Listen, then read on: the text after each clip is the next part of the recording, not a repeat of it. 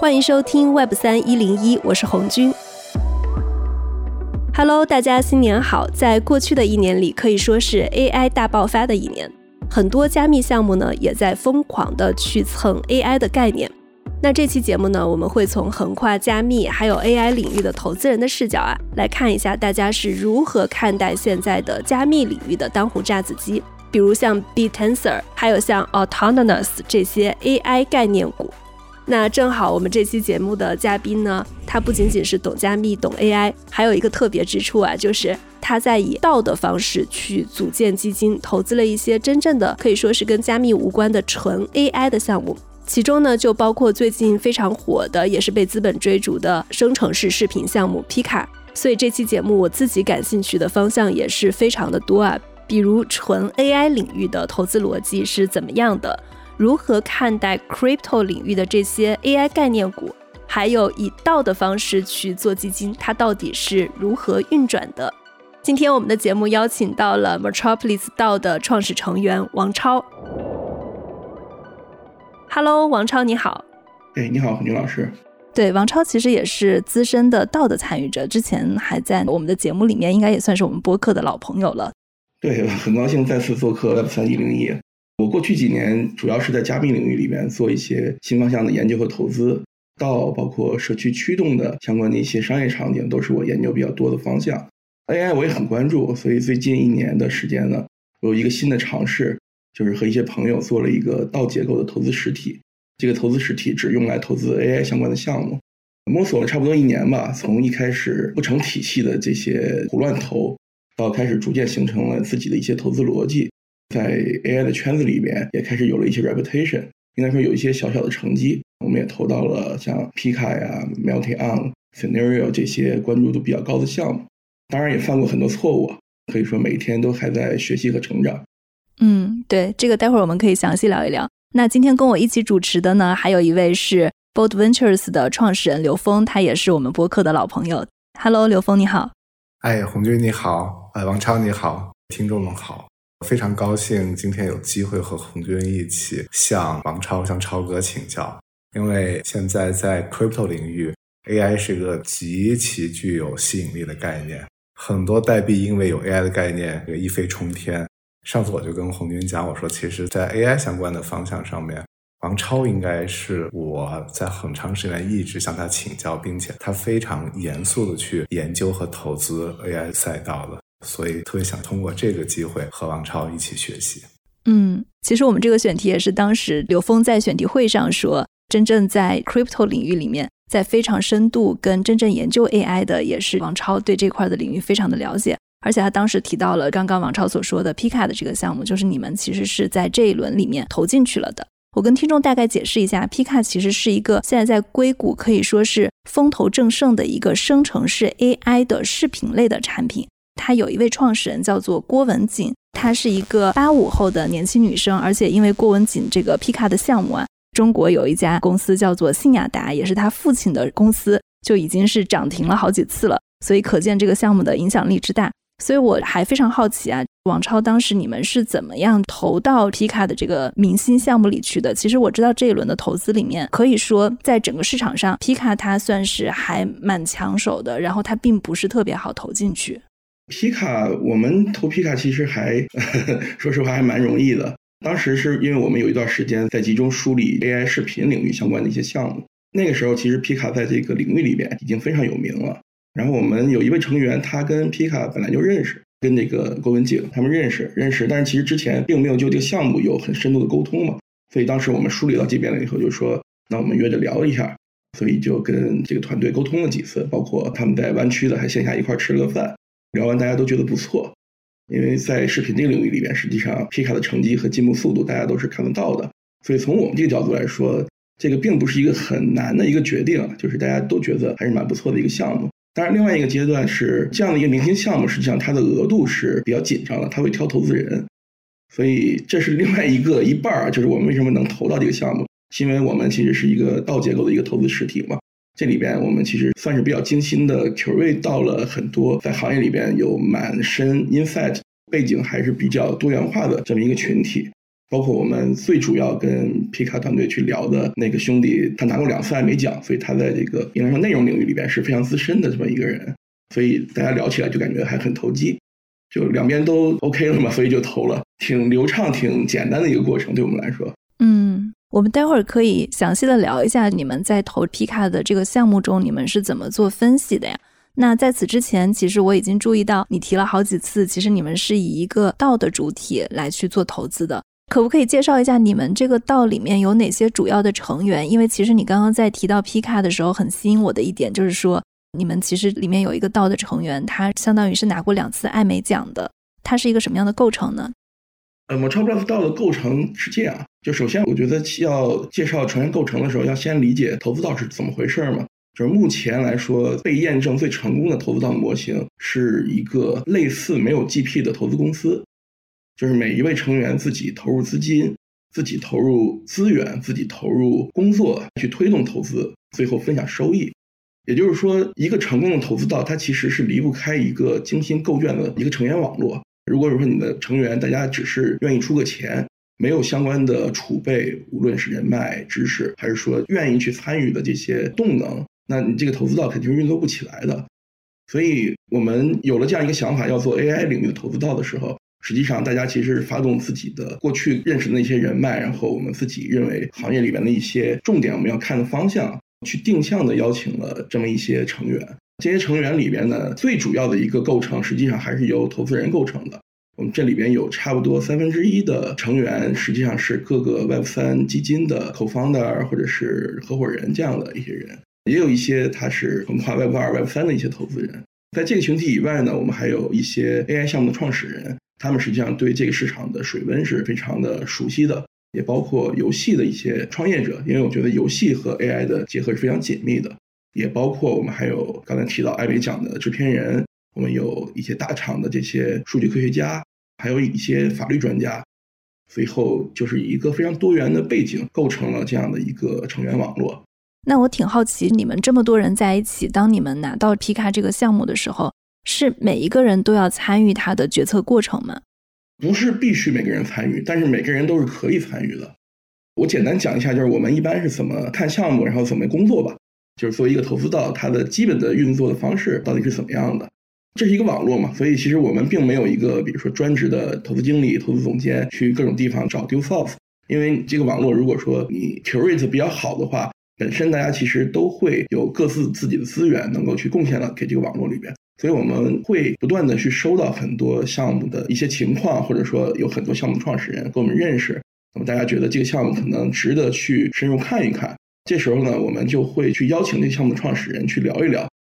当然，这个的前提是之前我们已经有过了一些讨论，大家觉得这样一个项目应该还是值得去聊的嘛。然后项目创始人来了以后，我们会跟他去有一到两次的一个线上的会议，这个会议是所有成员都可以参加，但是大家其实在不同时区嘛。并不一定说每次都会参加哈。聊完了以后，其实基本上聊的时候，他的情况、你问的问题，大家这时候就掌握了更多的信息。然后我们会回到我们的沟通场所，主要是在一个 Discord 服务器上面，大家就会去进行很多的一些讨论，每个人可能发表自己的一些看法。如果说大家都普遍觉得不错的话，这个时候我们会先有一个不是那么正式的一个共识投票，它就发生在 Discord server 里面。比如说，我们会有几个选项，比如说你是保留意见，还是说你觉得可以投？如果可以投，你觉得可以投 A、B、C 几个档，大概去收集一下大家的一个共识。如果说这个时候发现支持这个项目的比例是非常高的，这个时候我们就会进行一个很正式的一个链上投票。那毕竟我们是一个道嘛，所以我们还是部署了智能合约，有链上共管的这些财库，以及投案提案和投票系统。那最后的一步其实就是我们会去进行链上的正式投票。投票通过了以后，就解锁相关的资金，我们可以去进行打款，然后剩下的其实都是差不多的流程了。当然，这里边我可能补充一点，就刚才我没有介绍，只说了我们是一个道，是一个成员网络。那同时从技术层上讲，其实我们因为是要投资传统的一些 AI 项目，所以我们其实是有一套完全兼容或者说完全符合传统金融世界要求的一套结构的，包括实体注册，我们有银行账户，我们每一位成员。因为他本身也是投资者嘛，所以我们每一位成员都找律师做了合投资者的认证。那么未来就是所有的相关的，比如说资金的处理、托管、税务、法务，这些东西实际上也都有相应的这些服务方跟我们去保证这些东西都是流程是通畅，并且是合规的。所以在这种情况下，实际上从技术层上讲，我们要投资一个项目，其实就跟普通的投资公司或者是一个 VC 没有什么区别。可不可以理解成你们这个道类似于每个人都像是合伙人一样？因为传统的 VC 它是由投委会来决定他要不要投。我不知道你们在投皮卡这个项目中是不是有争议啊？你刚刚也提到了，大家会有各个环节，最后到一个链上投票。那是有，比如说是过半数投票，大家就可以投这个项目了，还是说要达到一个什么样的标准，我们才决定这个项目投不投？从技术角度讲，链上的这个智能合约是，如果说我们的投票过半数是同意的，我们就可以去进行这样一个投资，确实是这样的。但是在进行链上投票之前，实际上有很多链下的共识的达成的一个过程嘛。所以我们目前的一个做事方式是，我们不倾向于在有巨大分歧的项目里边去进行投资，哪怕可能比如说同意的成员占大多数或者占百分之六十，我们也觉得这样的东西可能我们就算了，对吧？没必要说为了投硬去投。那具体到皮卡上面，皮卡这个项目它在视频领域其实是还算蛮领先的，包括之前跟郭文景他们团队去聊了以后，其实大家整个的反馈都非常好。所以这个项目应该说没有什么争议，基本上就很迅速就达成了一个可以投资的这样一个共识，然后就往下走一些具体的这些 paperwork 这些东西了。可不可以理解你们当时在看皮卡这个项目的时候，你是怎么看这个项目本身的？我们说项目分成两块嘛，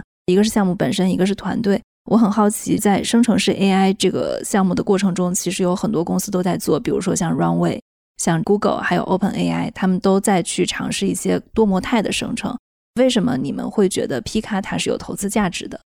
这个我觉得我们是这么一个梳理的过程啊，就是首先我们其实是先梳理了它这一个细分赛道，就是 AI 加视频这个事儿靠不靠谱？那得出的结论毫无疑问这是靠谱的，并且用 AI 生成视频，这个未来在很多场景里面都有巨大的机会。所以这个共识很快就达成了。那达成了以后，我们就既然觉得这个东西可以投。那就得找标的嘛，对不对？那标的第一个能看到标的就是 Runway，它已经十五亿美金估值了，投不动了，对不对？所以 Runway 我们其实根本就没有跟他聊。在 Runway 以外，其实我们看了很多，也不能叫很多吧，因为这个领域实际上项目也没有那么多。但是基本上我们还是整个捋了一遍。其实，在 Runway 以外，风投最盛的其实就是 Pika，再加上正好跟皮卡又能够建立一个联系，所以我们就约了聊了一下。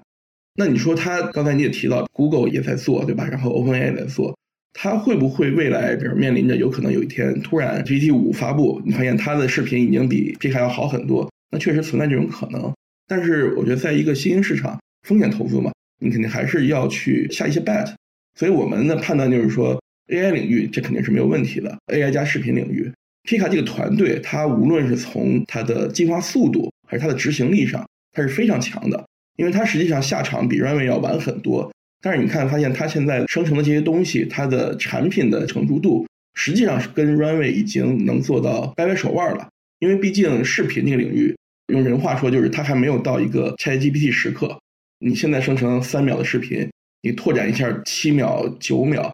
无论是视频的这个流畅度、效果，还是说它能够去表达一个情节的能力，都还是不够的。所以，谁能够在未来到达那一天的时候，能迅速站上这个市场的第一位、第二位？我们判断肯定皮卡是有机会的。基于这些整个的考量嘛，我们觉得皮卡应该是一个非常不错的投资标的。再加上聊得又很开心，以及我们可能潜在的有些成员，他的业务其实是未来跟皮卡也会有潜在的非常好的一些协同的地方。从各方面都觉得这是一个非常好的、值得去投资的一家机构。所以，我理解皮卡这个项目，其实，在你们内部，它是属于一个大家共同的比较看好的项目，它不属于一个争议性项目。但同时，其实皮卡它的估值还挺高的，你们会觉得它贵吗？呃，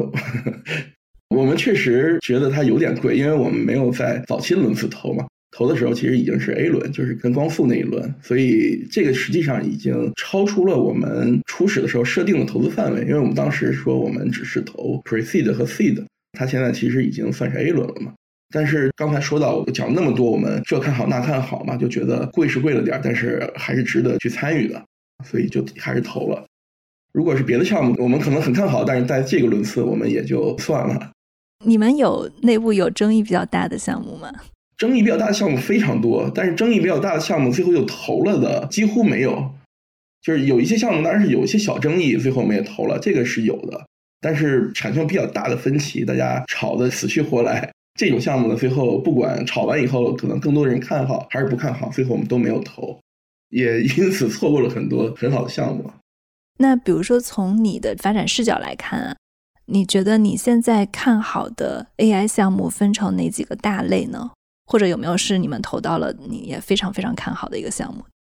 这个问题，我觉得我可能没有办法很好的回答，因为它太大了。整个 AI 领域里边，其实是你要去细分它的板块，从英法到应用，到比如说应用里面又分 To B To C，这里面其实能拆出来特别特别多的领域。就是我目前对 AI 的理解和认知，在这个市场上，我觉得还没有办法很好的去总结这里边的每一个梳理的特别清晰啊。我们自己呢，因为我们的背景又是这种偏科技，有很多游戏相关的东西，所以游戏相关的这些项目我们是看的蛮多的，这是一个方面。另外一个方面是我们会非常关注 agent 相关的项目，这个领域里面我们投了一家公司叫 m e l t i On，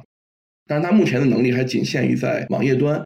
它其实是可以看作是一个个人的一个 copilot，能够帮人们去实现你能够通过网页能实现的几乎任何事情。当然，这个几乎任何事情是他的一个目标啊，现在肯定还是做不到的。但是现在其实前两天我自己做过一个实验，我们作为投资人已经拿到了一些测试账号嘛。因为这个东西，你你可以相信，它是一个海外团队做的，他肯定不理解中文社区里边有哪些东西嘛。但前两天呢，我就在极客上面实验了一下，我相信他是第一次接触极客这个东西。我说你到极客上面帮我去发一个帖子，这个帖子是关于什么样的内容，然后怎么怎么样。第一是他能够去找到极客的网页版，第二是他能够很迅速的理解极客的网页版上面呢大概是怎么个结构，然后哪块应该是如果我要发帖是要放里边。哪一块是比如说 post 这个帖子，然后他很迅速的用可能几十秒时间就帮我把这个工作完成了。我只是给他说了一个指令。对，其实你在说到 AI agent 的时候，我确实反应过来，刚刚问你的问题实在是非常非常的大。因为仅仅说到 agent 这一项，我觉得它可能已经涉及到了跟所有行业的结合。但是我自己总体的一个感觉，现在 AI agent 好像如果要落地的话，还是很难，因为它其实涉及到一个准确性的问题。还有实现形式的问题，但确实是一个非常非常大的领域。是的，是的，就像之前大概今年年初的时候，当时 Auto GPT 非常火嘛，类似的像什么北北 AGI 啊都很火，火了几个月，大家发现好像它可能这个活儿没法从头到尾办完啊，就是整个这个领域里边还处于非常早期，包括中间这个 gap 怎么 fill，是通过一个更广泛的 API，还是通过比如说模拟刚才说的那几种方式。其实也都有不同的流派，也包括未来可能我期待可能会在加密网络里面会有更多的对于 AI agent 友好的支持，可能会有一部分 AI agent 会迁移到加密网络里面去进行各种各样的一些工作，这都是有可能的。但是这个领域就是说，一旦它能够实现，哪怕去实现的可能没有我们期待那么好，它都能够在很多领域里面产生巨大的价值。所以在这个领域里面，我们能看到有很多很多的机构在疯狂的压注。我们也去找了一些我们认为还不错的，聊了聊，并且进行了一两次压注。我挺想问一下王超，就是听上去你所在的这个非常聚焦在 AI 这个领域的投资，到完全把 AI 当成一个主要的投资赛道，这些人里面其实很多人是有 Web 三背景，像你一样有非常丰富的 Crypto 的经验。那你们怎么看 AI 和 Crypto 的结合？这是可能的吗？我觉得是可能的，在目前的情况下，这是可能的。就是首先，我先要澄清一下，就是我们没有把纯 AI 当做我们唯一的主要的关注点。那之所以给大家造成了这样一个印象，是因为目前我们能看到的 AI 加 Crypto 的项目还处于过于早期，或者有很多项目实际上是上一个 cycle 留下来了，然后改了改故事，然后继续再试图去做一些东西。有些项目呢，可能就是这一波蹭热点，对吧？他做了一些很浅的一些东西，那么就来去打这个概念。像这样的项目呢，我们看了很多，其实，但是我们毫无疑问是觉得这种项目暂时我们还没必要去进行出手。但是你也知道，就因为咱们其实讨论挺多的，之前尽管你们本身是把 AI 加 Crypto 加加密当成一个重要的方向去研究，希望去投资，但是却发现这方向太早期了。导致你们现在的很多做的投资，或者被你们认可的 AI 方向的投资，其实都是非常纯粹的 AI 项目，它和加密和 crypto 的结合非常的有限。而所谓的这种 crypto 加 AI 的这些项目，在你们看来，在一个非常专业的 AI 投资道里面，会觉得，哎呀，他们太早期了。可是另外一个事实是，现在在 crypto 的世界里面，AI 是一个极其热门的一个现象。很多 crypto 项目、Web 三项目，因为有 AI 的概念而特别受追捧。这种现象你怎么看呢？我们都懂啊，加密领域每一个 cycle 其实都会有很多概念会很迅速的热度起来，对吧？无论这个概念自己具不具备长时间的存续性。当然，AI 和加密，我我个人当然是非常看好这个方向。只是说目前的很多项目呢，我们觉得它太早，包括有一些可能是他的思考目前肯定是我们看来是有问题的。有一些呢是说他琢磨的这个东西没问题，但是可能他早于这个场景成熟的时间推出来。他可能也会死掉。其实有各种不同的场景在这边嘛。但是这里面，我觉得我们其实也犯过一些错误。就是我们之前为什么一个 AI 和加密的项目都没投，是因为我们之前一直是试图用一些投资传统 AI 项目的投资逻辑来去评估 AI 加密的项目。但是后面我们其实自己有反思，这样的一个评估本身也是不够科学的，因为它本身虽然都是 AI 嘛，但是还是有蛮大不同的。就是这边是一个网络，那边可能是一个产品。那么，当你面向一个网络的时候，你应该去怎么思考这个事情，怎么去做投资？因为它能很迅速的去带来一些流动性的一些回馈。那可能你怎么去平衡这个事情？这个里边，我觉得我们应该是还是犯了一些错误，导致我们其实是错过了一些目前觉得还不错的项目。但是如果说我们去看，就是这个项目，我可能觉得它这个周期还不错，它应该有很不错的表现，它也有自己的创新。但是你问我这个东西十年以后它还在不在？我觉得我目前所有的 AI 加 Crypto 项目，我有一个说一个，我一个都没有这样的信心，认为它能够一定长期存续。包括现在最热门的这些 AI 加 Crypto 的项目，你都觉得其实它有可能只是在目前可以看。包括其实目前最热的两个项目我们都聊过，还有一些故事。当然这两个项目我没有任何看不起他们的意思，我觉得他们做的都非常棒。但是确实，整个这个逻辑到底能不能长时间的转起来，这个我觉得我还是没有信心的。但是至少可能在它被证伪之前，有很多项目它其实会给你足够多的一些机会，能够实现退出，这是一方面。另外就是说，我们过去看所有 crypto 项目里面这些从起到落，我们发现有很多很好的项目，在它的这个生命周期里边，其实它没有做成，但是它留下的一些创新，留下的对人们的启发。最后还是给整个行业里边去进行了推动，所以我觉得我从这个角度来说，我还是会去肯定目前市场上的一系列的项目，但是没有那么多，大部分项目我觉得还是不够好的。但是为什么肯定了又没投？这是我们自己的问题，就是我们之前我们自己的一些投资逻辑上，我觉得还是不够成熟嘛。我猜你讲的这两个项目中，其中有一个一定是 BitTensor，对吧？是的，这是现在在加密圈应该是最热门的一个 AI 项目。它具体做什么，我也挺想通过这个机会，请王超你给大家简单介绍一下，让大家能够了解什么是 crypto 这个行业最喜欢的一个 AI 项目，在现实现地。我试图去简单解释一下，因为它挺复杂的，我也不知道我能不能讲清楚。Bitensor 是这么一个项目，它其实是试图用一套基于加密网络的激励层。来去鼓励，包括算力的提供方，包括模型的提供方，也包括一些使用者和验证者。验证者是什么呢？可以认为，因为模型出来以后，它的这个结果有好有坏，吧？验证者其实希望能够去起到优化模型的目的的这么一群人，他希望能够用自己的一套激励体系，把这几方能够去揉到一起，然后大家共同的去推动一个无需许可的去中心化的一个 AI 世界。因为我们知道 OpenAI 其实不 open，对吧？大部分现在最先进的模型其实都是不 open 的。这里边其实长期看，潜在肯定会存在很多问题。所以 BitTensor 我觉得它的一个愿景就是去用这样的一套方式推动这个世界上面，无论是 AI 的进化还是 AI 的民主化和去中心化。我不知道是不是说清了，这是一个我自己的一个简单的理解。它怎么让大家更开放、去中心化呢？我重新来一遍啊，我换一个方式看怎么讲。Bitensor 呢，它是一个加密网络。这个加密网络里边呢，它有几个不同的参与者。这参与者里边呢，包括 AI 模型的提供方，也包括基于 AI 模型去进行计算的这些算力的提供者，我们叫它矿工。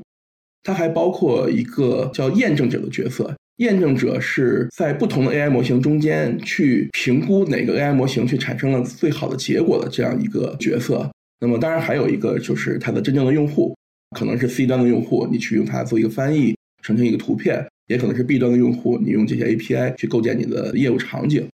所以他是希望用自己的一套激励模型，把这四方能够去有机的融在一起，然后让大家去共同推动一个去中心化 AI 的发展。那简单来说，比如说在这个区块链网络上面，它的每一个子网，它自己起了一个子网的概念。每一个子网其实可以认为是一个独立的 AI 模型，这里边有文字生成类的子网，有这些专注于翻译工作的子网。有进行图片的子网，有这种比如做声音工作的子网，当然有很多子网是竞争性的嘛，比如说文字性质的，可能有很多不同的子网来去做去。那这时候，比如说用户提了一个要求，说我给你一篇莎士比亚的一个文章，然后你帮我去进行一个总结归纳，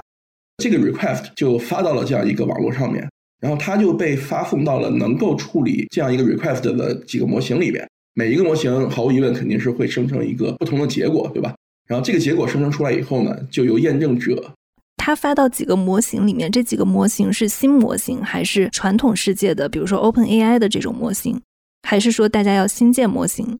都可以。就是这个模型本身，你甚至是中心化的也没有问题。就是你可以是，比如说我基于 Llama 2，我自己搭了一个模型放到这个子网里边，也可以是，比如说 Open AI 自己跑过来说，哎，你这个东西挺好玩。我希望我的 ChatGPT 也能够在你这里边，我去设一个死网，然后每次你有这个 request，我也来一遍。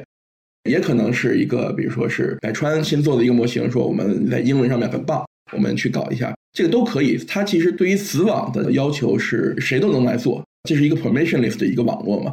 你只要满足我进行死网搭建的一个要求，其实可以在这理解就是。关于 AI 模型怎么在这个网络上面让这个网络上能够跑，这些 AI 模型也是开放的，可以鼓励更多的人在这网络上面去贡献自己的 AI 模型，对吧？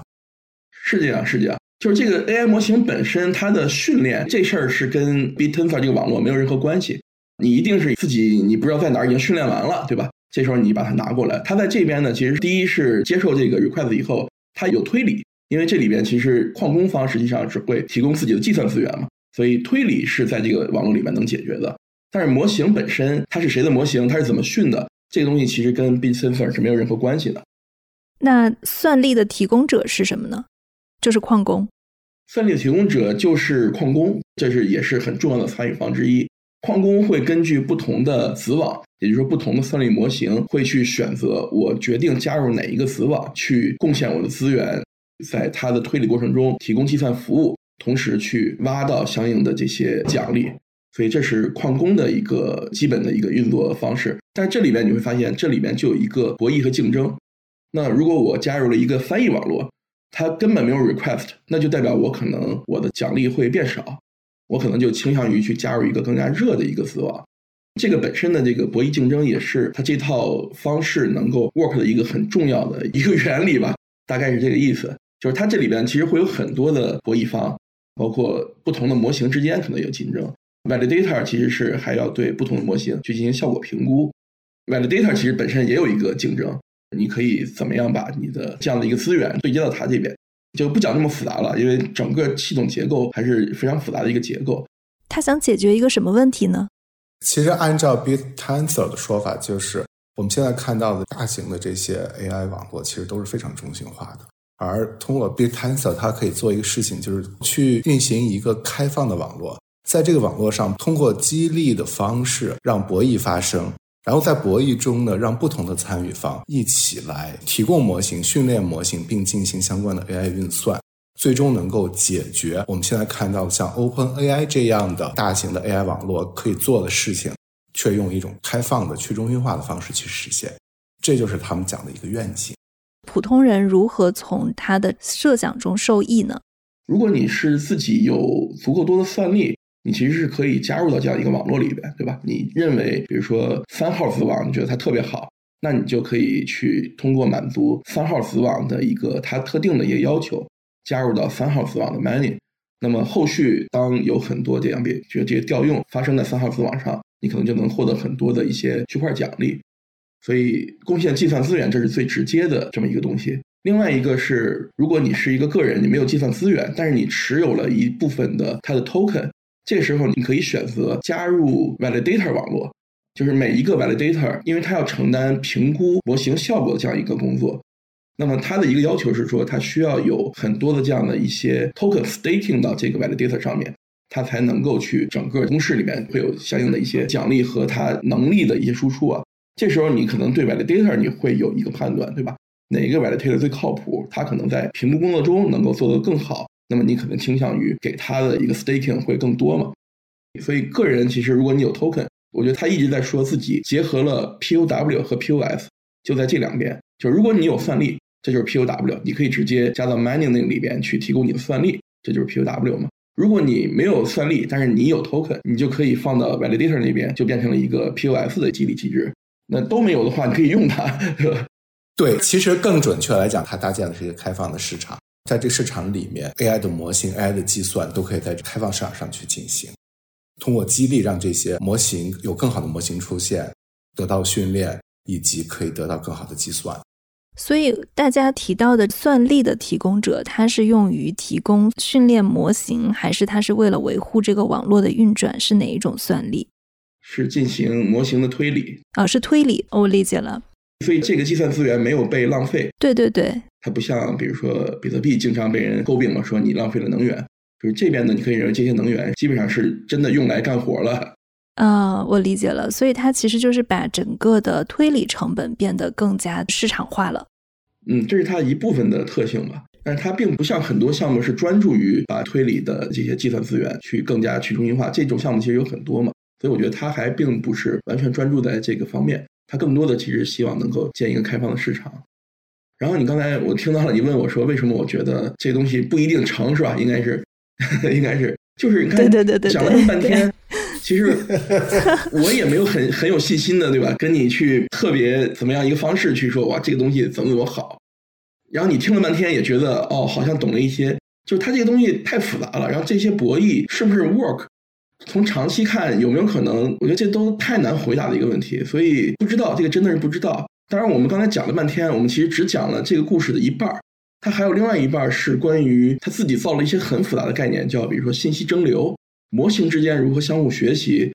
太复杂了。这个东西看公式什么的，我完全没看懂。另外就是，我觉得那部分应该也还没有实现，所以咱们就先跳过那另外一半儿。但是它愿景当然是很好的，就不只是一个开放的市场，可能这个市场因为有很多这些比较、这些验证、这些不同信息的碰撞，再能够怎么怎么样，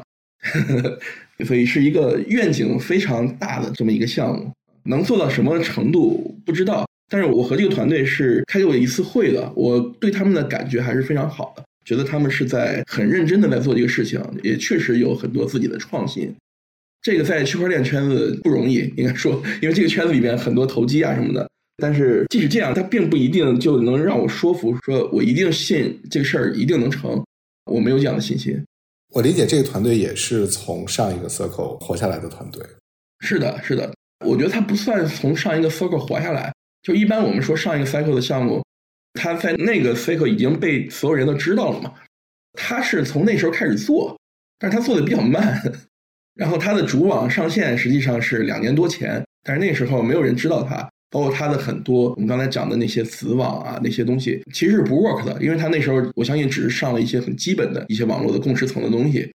真正的跟 AI 模型开始能够结合到一起，开始能去跑，他认为讲的这些东西的话，其实应该是从今年才 ready 的来可以开始跑。所以它等于从开发周期上来说呢，确实是可以看作是个新项目。因为之前讲的故事呢，其实没有完全落地。另外呢，就是它又赶上了这一波 AI 热潮，对吧？也冲到区块链圈子，所以有很多 AI 概念的这些资产就一下涨了很多。所以这是另外一个原因嘛。确实，我觉得它算半个上一个 cycle 过来的吧。还有一个很特殊的点是，它是采用了一个完全算是公平启动的一个方式。它初始没有任何的 VC 资源在里边，包括现在你去它的官网，你能看到有一些头部 VC 已经把自己列到了上面。但是我们跟团队聊，他们非常骄傲的说，我们早期没有找他们，目前是后来他们发现我们好，或者是他直接去公开市场买的。或者是他找我们团队买的，然后我们加了一个溢价，我还不能原价给你，折价就不用说了，我加了一个溢价卖给他。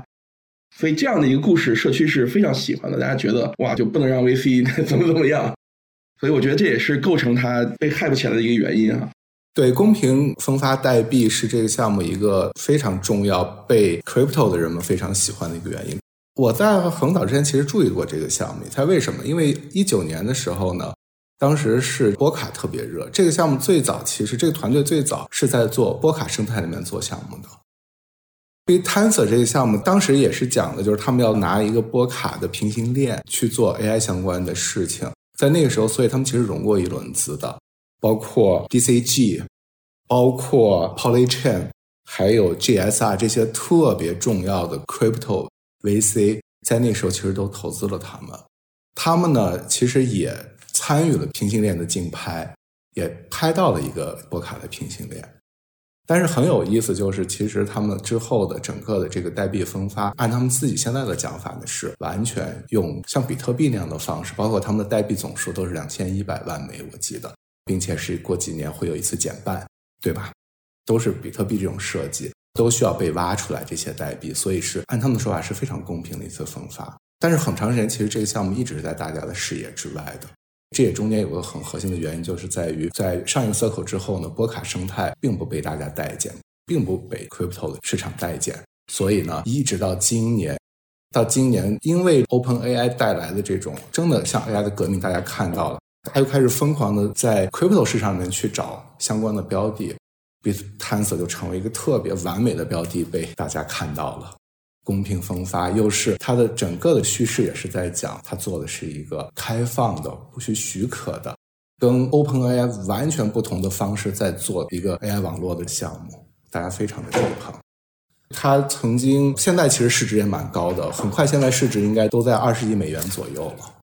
因为它的所有的代币都是流通的，所以这个估值还是蛮高的。我综合一下刚刚经过王超跟刘峰的解释啊，就是这个项目，其实我刚刚正好是想问，为什么它的设计这么复杂，大家都觉得看懂它需要花一些时间，但是它还在圈内这么火。我综合听下来，我觉得这个项目的火可不可以理解成是它以一种更加公平的方式去分发它的代币，同时它是上一个 circle 留下来的，加上它这一轮跟 AI 的概念搭上了关系，这些综合的原因让 B tensor 的项目在这一轮中非常非常的火。但是至于这个项目具体是什么，它的设计的复杂机制，真正去投资这个项目的人，他们未必是能够看懂的，或者这个项目本身它的整个的逻辑是不是非常严谨的，能够去论证，它还是有一点问题的。最起码目前并不能够证实，也不能证伪。对，我觉得用问题来描述可能并不准确，也并不公平了。我觉得李红老师说的很对，就是它没有被证实，但是也没有被证伪。但是它至少还是一个非常 solid 的，在有自己的创新的一个很坚定的在往前走的这么一个项目。其实文红军，你发现没有？我跟王超，第一，我们很难直接去赞美说这个项目真是太伟大了，他将来会按他说的那样去解决 OpenAI 的问题，用一个开放的方式，革命性的解决 OpenAI 这种中心化的大型 AI 网络的问题。我们很难大声的赞美，但是我们也很难直接去批判，这就是一个骗局。我想讲的就是现实就是这样的。你要如果在 crypto 的行业里面问大家，大家都会知道 Bitensor 这个项目，知道它的代币套是今年非常明星的一个代币。但是呢，你要真正去问大家，你是否理解 Bitensor 它具体在做什么，可能这个问题会难倒很多人。这就是现在关于 crypto 加 AI 投资市场上的一个挺令人震撼的一个现象。嗯，这个总结非常的好。你们刚刚提到的两个项目，还有一个项目呢？还有一个项目，其实讲起来好痛心啊！王超，我们讲吗？嗯，可以讲。讲的另外项目，其实我跟王超我们应该都不太乐意，因为我们都觉得挺难过的。还是夏天的时候，我们没有记错是七月份的时候，王超有一天跟我还有另外一些朋友讲起来，他们看了一个项目，这个项目要做用激励、用区块链的方式去做 AI agent。为什么讲到他呢？是因为王超他们这个道看过这个项目，而那个当时呢，七月份的时候，这个项目要做 IDO，IDO 其实就是公开募资，它是通过一个平台公开发售 token。于是我们都非常高兴去认真读了这个项目的 deck，后来呢，马上我们得出来一个结论：哎呀，这个东西真的是看不懂。王超，我忘了当时他们的估值大概是什么样子。它是通过一个曲线去定价的，如果没有人去参与去买它，token 那价格就会迅速下降；如果有人去买，那价格就会上升。我记得当时我们开玩笑说，如果这个项目的总的估值如果是能够跌到五百万美元，我们就买一些玩一玩，因为觉得还是这个故事挺酷的。当时我印象中最低的时候，咱们看的时候，应该它的总的估值跌到了，因为有那么几个小时一直没有人买它的代币，所以它的出售的这代币价格一直在跌。我印象中最低的时候应该跌到了零点零一五，大概是这么一个价格，代表着可能整体的估值应该八百万美元左右吧。当时我们说，让我们等，等到五百万，我们一定去买，支持他的想法。但是它最后没有跌下来。后来，那个因为又有人买，所以它的代币价格最后比我们想的要高，结束了这个 IDO。但是最残酷的是，它的 IDO 结束之后，这个代币价格就进入了市场，在公开市场上交易。这时候，这代币价格一直迅速上涨，先是翻倍，然后再翻倍。到现在为止，我记得当时最低的在 IDO 时候最低价格是零点零一五，现在应该是在七美元左右吧？嗯。差不多这个价格，我这两天没有看币价。我记得当时它涨到一百倍的时候，一美元多的时候，其实我们就感慨：我的天哪，我们错过了一个非常巨大的暴富机会。又涨了呀！我上次看是五美元，二美元创下了历史高点，再往后三美元、四美元，最高我记得应该涨到了七美元。所以这是一个惨痛的教训。我们觉得在早期我们看不懂它，然后呢，最终市场告诉我们，对不起，大家喜欢它。泼天的富贵不属于我，这是从我这边看到的一个故事。他是做 AI agent，我再把这故事补充一下。这个故事其实在我这边的开始时间是六月，也就是说六月呢，我们其中有一个成员看到这个项目觉得不错，然后就让大家一块看一看，说我们要不要投一些。也和团队进行了沟通，大部分人没有看懂。所以他是做什么的？因为他的名字叫 autonomous，就是跟自主的 autonomous 是一个谐音嘛。所以他最早他讲的是说，我要做道领域里边的过程的一些自主化。就比如说我们在道里边，我们说是自主组织，但实际上有很多很多的协调工作啊什么的，其实是通过人去完成，完全不自动嘛。所以他其实是希望把这些东西能够搞出来。变成一个尽可能自动的这样一些过程组织。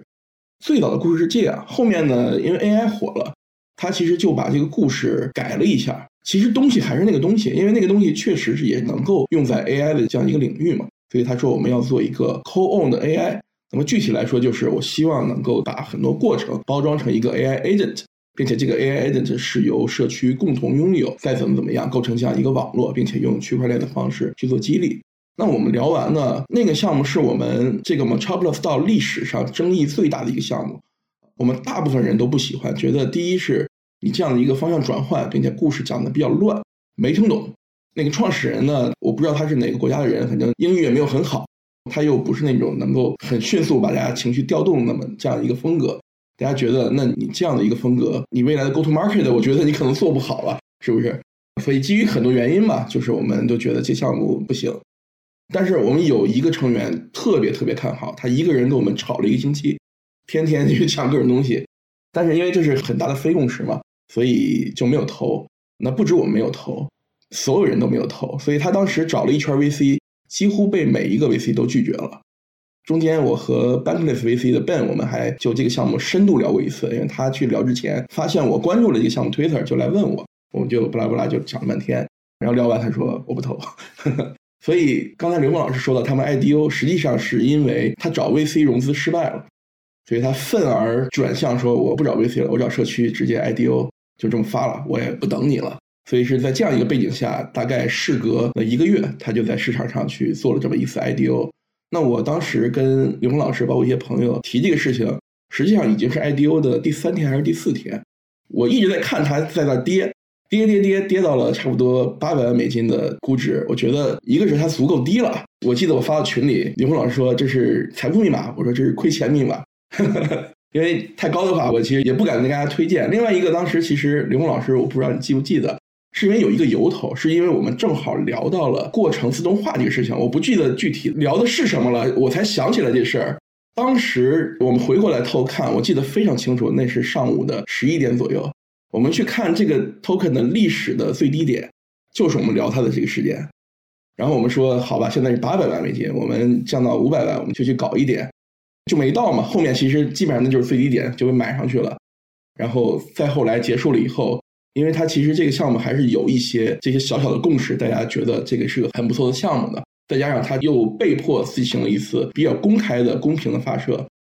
所以也是机缘巧合嘛。再加上它确实这个有一个说一个，就是它还是在 AI 概念的项目里边算是有自己的创新。有自己的一些思考，并且非常实在的做了很久很久的研发的这么一个项目，所以它的基本面、它的底层的东西，我觉得是非常实的，并且它确实也有一些 POC 的一些概念验证的产品出来。我记得当时路遥好像提到，就是说在王超提到这个项目之前，其实路遥另外一个朋友，他其实之前在别的地方看到过一个小的产品，这个产品可以做什么呢？可以通过链上的一个 AI agent，在链下通过 AI 的方式去解决一些问题，然后再返回到链上来。他当时举了一个例子，当时我具体忘了这个小产品名字叫什么，叫什么 Mesh。当时路遥举了例子，他就问了这个 Mesh，其实就是这个网络上的一个 AI agent，他就问了说：“哎，我怎么去做蛋糕呢？”链上的这个 AI agent 呢，就去链下去做了 machine learning。然后回头给他在链上给他提供了一些信息，怎么去做蛋糕，回答了他的问题。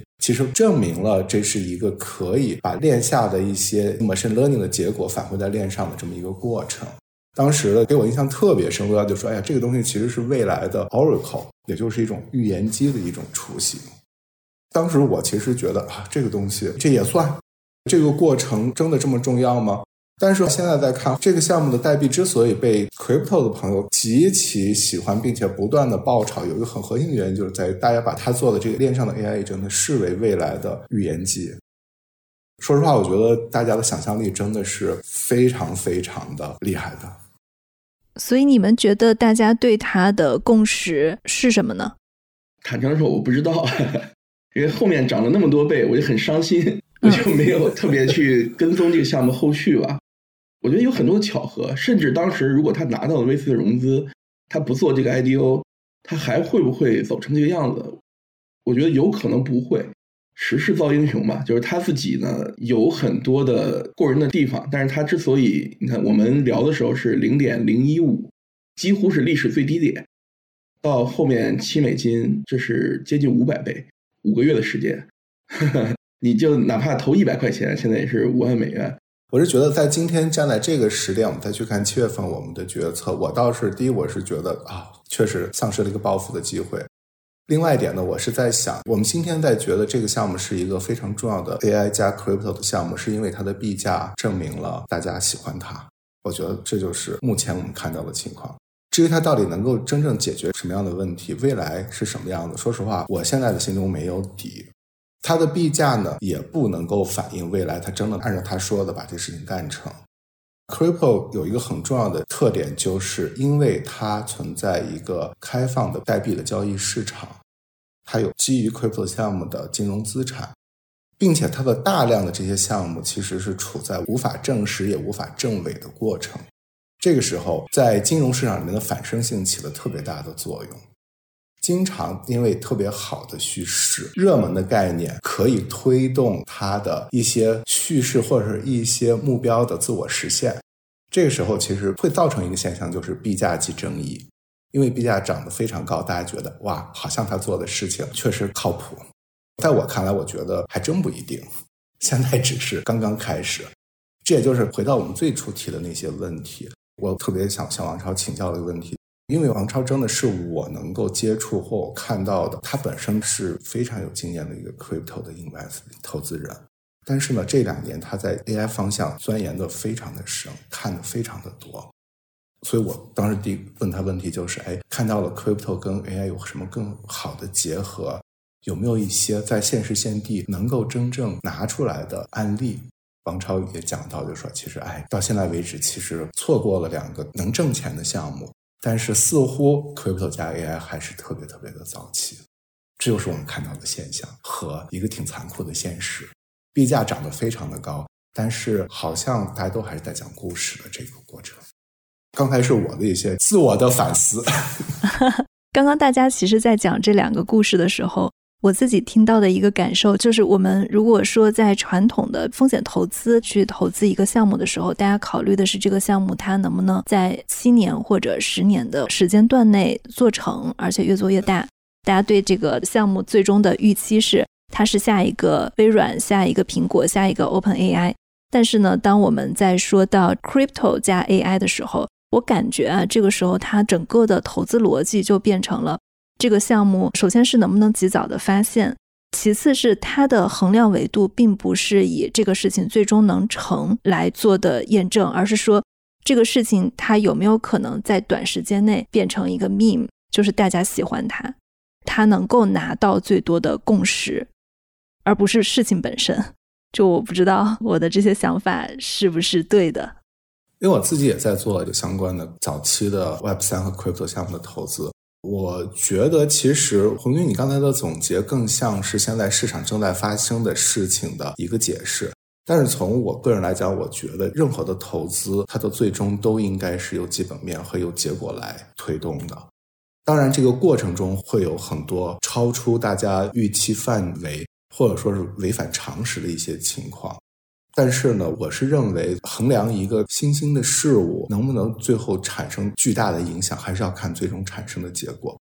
但是我必须强调，crypto 市场是一个非常独特的、反生性非常强的一个市场，在这过程中可能会出现资产的价格远远超过它有可能实现的成绩的这种情况，这也是挺正常的。如果我们回头再去看，像互联网早期也是同样的情况。Crypto 的好处就在于，它可以通过代币对新兴事物、一些具有极其创新性和未来具有极大的不确定性的一些事物进行早期的定价。这定价很有可能是错的，但是无所谓，这就是这个市场的魅力之一吧。那我们再回到 Crypto 加 AI，我理解当时其实大家都有错过 Autonomous，大家其实当时是在早期可以进入的时候是有错过 Autonomous 的，但是其实我们说。因为 crypto 它的市场它是有自己的金融机制的，它在后期大家其实如果个人看好的话，都是有办法可以来投资到里面去的。可是传统的世界，比如说传统的 AI，可能以个人的方式就很难了，所以需要我们不管是以 VC 的方式，还是以 venture DAO 的形式去投资进去的。嗯，是这样的，传统世界的一级投资还是有蛮大的不一样的。对，那我知道，呃，王超你们其实也投了一个项目叫做 Scenario。它是一个游戏的 AI 项目，你要不要跟大家简单解释一下这个项目，以及你为什么看好它？王超，在你开始介绍之前，我想问一个特别简单的问题：这个项目是一个真正的 AI 项目吗？我其实想开个玩笑哈，因为我们在一些朋友在 Crypto 圈里面，大家现在经常开一个玩笑，就看到一些项目就会问：这是一个真 AI 还是一个假 AI？假 AI 是指什么？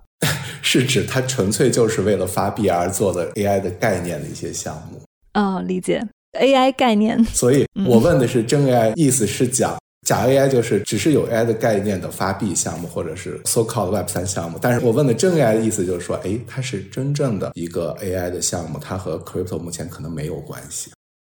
这是潜台词，对不起，打断你了。我理解应该还有第三种状态，就是它是真正的 AI 项目，同时它可能会跟 Crypto 有关系。这样的项目可能还不多，对吧？所以刘峰老师潜台词是，现在的 AI 项目加 crypto 的，可能都是打着 AI 旗号，为了发 token 嘛。啊，当然 Scenario 不是啊，它跟加密没有任何关系，它就是一个很传统的股权结构融资的这样一个传统 AI 项目。Scenario 它简单来说，它就是一个二 D 的一个图像生成的这么一个引擎。那么它的专注点在于游戏二 D 资产的生成，所以它其实是面向 B 端的这么一个提供这么一个服务。如果你是游戏工作室，你可能日常的这个工作过程中会需要大量的各种各样的二 D 游戏素材，你就可以使用他们的这个产品来去进行生成。这可能会比你去 hire 很多，比如说平面设计啊、这些原画师什么的，可能就会省很多钱。是这么一个项目，这个项目还算是一个明星项目，所以它其实拿到了包括 Play Ventures、包括光速资本，也包括大量的各种各样的顶级游戏工作室的这些 founder、co-founder 或者高管的一些个人投资。它在游戏领域里边还是蛮知名的。其实这样的项目在打游戏资产生成，其实有蛮多的。我简单说一下为什么我们投它，是因为我们当时评估了几个不同的项目，我们觉得 Scenario 它在这些图像生成的可控性上，它是做的比较好的，也包括它的在合规和版权保护上面相关的一些思考和做法，都是让它的产品能够更容易的进入 B 端市场。同时，这个平台做了很好的可整合性。不管是它能够直接的和一些游戏开发引擎做很好的整合，还是说游戏本身希望能够把这些生成能力直接嵌入到游戏里边和游戏深度整合，它都是有相关的一些思考去进行支持。所以我们觉得它还是蛮有优势的这么一个项目。当然，投这个项目的时候，其实也有一个挺有意思的事情，就是当时我们其实看了两个项目，另外一个项目跟它的打的点几乎一样。但是要价呢，其实是比 Scenario 便宜很多很多。我们比来比去，比来比去，最后觉得 Scenario 虽然贵一点，但是它还是更好的。我们应该投更好的，所以就投了它。但我们没投的那家公司呢，它当时的要价，我不说是谁了，我也不好意思说，它当时的估值才一千五百万美金。然后前两天我看到一个新闻，然后就被暴击了一下，就是它当时是二月，现在是十二月，就是十个月过去。它目前的总的融资额已经到了三千一百万美金，也就比它二月的估值要多两倍，这是它的融资额。所以我们没投那个发展的非常好。当然，我觉得我们的决策没有错啊，我们没有错，是因为一方面从游戏这个领域里面，我们还是认为 Scenario 确实是更强的一个项目。但是呢，像另外一个项目，既然他自己认为我的游戏领域里边没有这么多的优势。我干脆 pivot 一下，它其实变成了一个更广泛的一个创作平台，去利用 AI 的很多这些底层技术，去包装了很多场景给大家用。所以它在 C 端市场获得了巨大的成功，这也是为什么它能够在这么一个市场里面能很迅速的获得高估值，然后拿到很多融资的原因。所以我们其实回顾啊，当然我们还是很喜欢我们投到的 Stereo，但是也确实觉得蛮遗憾的，就是另外一个项目。它那么便宜，并且当时我们其实对它的评估整体的反馈还是不错的，甚至是我回去看当时我们的一些讨论，我们甚至已经做出了觉得可以投的决定，无非就是说投多少，少投一点。但是当时有太多项目过来，他就被遗忘了，后面就再想起来就已经人家三千一万美金了，所以这也是一个小小的 anti portfolio。对，而且其实你说到 scenario 的这个游戏项目啊。我其实想到之前，我有跟人也是聊生成式 AI 进行三 D 生成。当时他说，其实仅仅只是说，如果你用 AI 的方式能够把二 D 图片生成三 D 的纹理，IPO Games 就直接表示说，谁能做到，他们就直接收购。所以简单来说，我们看现在这样的项目非常非常的多，但是因为生成式 AI 带来的机会，以及各个可以说是非常多的细分领域，哪怕只是一个非常小的点。它其实是有很大的商业机会的，有可能这两个项目都是成的。是的，是的，就三 D 又是另外一个很大的赛道，然后是一个更难的一个地方。是的，是的，对，这个讲的非常好。因为其实你们今年也是在尝试以道的这种方式来去做投资，你觉得在整个投资的过程中有哪些遗憾，或者说有哪些事情可以是做得更好的？就是如果给自己一个复盘的话，你会怎么去复盘？我个人觉得没有什么太大的遗憾。我们确实错过了很多项目，但我觉得这个在投资领域里面其实非常正常嘛，投资就是这样，对吧？人生其实也是这样，所以我不觉得错过了项目是个问题，是个遗憾。当然，我们复盘我们过去的工作，肯定是有很多很多犯了很多错误，对吧？一开始我们的可能因为信心不足，可能我们会看重哪些东西，后来我们发现哦，这么看其实会有问题。那么包括我刚才也提到。我们试图用一套结构去评估加密项目和非加密项目，那其实也是不对的，对吧？这个评估结构可能就有一个升级的空间。有很多很多这样的，我们自己在这一年过程中一些体会，复盘了，我们觉得可以做得更好的地方，也包括就是我们其实之前偷偷摸摸投了一年，从来没有吭声过嘛。那可能未来我们也会希望慢慢去发声，比如说输出我们的一些投资理论和思考，能够是不是去引领市场。我们目前，因为我们刚做这个事情的时候，其实我们是没有什么信心的。尽管投资到这个事情已经三四年，我觉得其实是已经开发出了一个相对成熟的模型，无论是从运作结构上，还是从合规度上，其实都还我觉得还算蛮成熟了。但是过去所有的投资到，其实它都是偏向于投加密项目的。真正把自己的触角放到一个主要是传统投资人的这么一个市场里边，我们到底能不能拿到很好的 deal？我们这些创始人愿不愿意接受我们？有一大堆的问题，我们自己其实也没有信心，所以这也是为什么一开始偷偷摸摸投，也是投了一年，我们觉得哦，这个模式好像还 work，就是我们也能够拿到很多很不错的一些机会。这些项目创始人呢，尽管他可能跟加密完全没有任何关系，但是我们跟他讲清楚了我们这个道是怎么回事儿，我们有哪些成员，他还是很愿意接受这样一个网络，并且希望未来能够从这个网络里面得到一些支持，能够去帮助项目做得更好。这收获了，这不算遗憾啊。但是我确实就是一开始没有什么信心嘛，到后面这个过程中，其实一年走了很多，所以我们自己其实这一段时间一直在复盘。每周都在开会聊各种各样，我们犯了什么错，对吧？我们怎么样去做得更好？所以我们相信明年可能，当然也我觉得会犯更多错，但是可能也会变得更好一点吧。所以我觉得挺好的，没有什么遗憾。谢谢谢谢，真的是非常非常走心的分享啊！而且在我看来，你们成立一年已经有很多的明星项目了，就已经真的是非常棒了。好，谢谢刘峰，谢谢王超，谢谢，今天聊得很开心，谢谢二位。这就是我们今天的节目。本期节目不构成任何投资建议，投资有风险，入市需谨慎。那如果大家喜欢我们的节目呢？欢迎大家在小宇宙、苹果播客、Spotify 上来收听、订阅我们。也欢迎大家给我们写评论、写留言。感谢大家的收听，谢谢。